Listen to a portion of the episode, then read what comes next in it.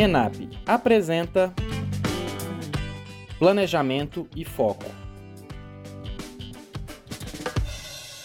Qual é a diferença entre priorização, calendário foco? Ou seja, planejamento, organização horizontal e foco, que é uma execução curta e intensa. Como é que essas coisas, essas três entram? A gente falou algumas aulas atrás sobre planejamento horizontal e vertical. Vertical sendo aquele que a gente pega um plano e leva a cabo do início ao fim. Na verdade, a gente planeja do início ao fim cada etapa delas, dedica esforço, dedica recursos para aquilo. E o planejamento horizontal é quando a gente encaixa as várias áreas da nossa vida, a gente coloca os vários planos, os vários projetos verticais, um ao lado do outro, para que a gente consiga fazer tudo, né?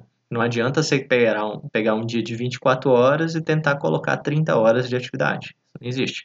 A gente falou no último podcast sobre tempo 1 e tempo 2. Se o seu tempo 2 é 2 horas, 3 horas por dia, não adianta querer colocar um projeto que vai te tomar 6, 8 horas, porque não cabe.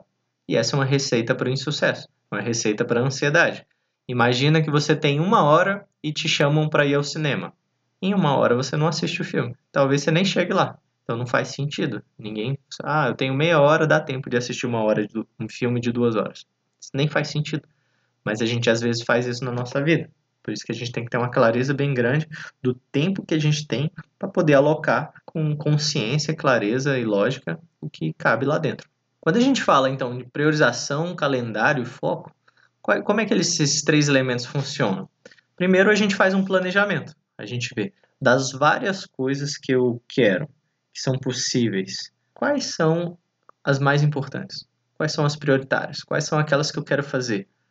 E esse é um planejamento que você faz. Você pensa assim, ah, daqui a 5 anos, daqui a 10 anos, quem eu quero ser?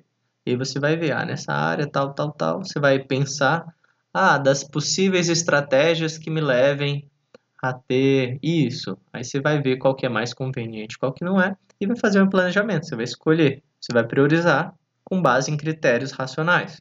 Quais seriam esses critérios? Você pode pensar na importância, na urgência, no tanto de recurso, no tanto de tempo, às vezes tem uma atividade, imagina, na atividade física, tem uma atividade física que te dá muito prazer, mas ela, por algum motivo, ela tem uma granularidade pequena. Ela toma muito tempo. Ah, ela é longe, então eu perco muito tempo de carro, não é tão eficiente. E tem outra atividade que é um pouco menos prazerosa, mas ela é muito prática. Às vezes é só você descer, você malha ali na academia do prédio, você faz com o personal que está dividindo com as vizinhas e pronto. Em uma hora você faz o que você precisaria de três horas. Às vezes esse é um critério bom. Esse é o seu planejamento e priorização. E aí o que, que você vai fazer? Você precisa de um calendário, entender qual é o seu tempo 1, qual é o seu tempo 2 e colocar essas tarefas de acordo com a granularidade que elas necessitam. Você vai colocar lá, nessas quatro horas que eu tenho livre, eu vou botar uma hora disso, uma hora daquilo, uma hora do outro. Ah, eu queria. Não coube. Eu tenho quatro horas e tenho cinco atividades. Ah, então você vai ter que revezar. E aí você pode revezar na semana. Ah, eu queria fazer todo dia, então vou ter que fazer dia sim, dia não. Ou então você vai ter que revezar em ciclos. Ah, esse semestre eu vou dar um foco maior na minha carreira. Semestre que vem eu dou um foco maior no meu físico. Semestre seguinte eu vou dar um foco maior no meu desenvolvimento intelectual. Vou tirar uma licença. Você pode fazer esses revezamentos, esses ciclos de resultado. E o foco, Rodrigo? Você está falando das várias coisas e o foco. O foco é quando você bota a mão na massa. O foco é quando a gente fala do pedreiro. É o cara que vai fazer uma execução curta, intensa e eficaz. Ele vai pegar tudo aquilo que foi planejado pelo arquiteto nas duas etapas anteriores. Lembra a etapa anterior? Ele planejou, ele pensou quais são as coisas mais importantes. Dividiu bonitinho no calendário e colocou lá no calendário. De 7 às 8 eu vou fazer tal coisa, de 8 e meia às 9 eu vou fazer tal coisa, de 10 e meia às 11 eu vou fazer tal coisa. E agora chegou a hora do foco, chegou a hora de executar. Você vai meter a mão na massa e fazer. E aí é legal que você dome esse seu pedreiro para que ele faça confiando no seu arquiteto, que aí ele não vai querer procrastinar.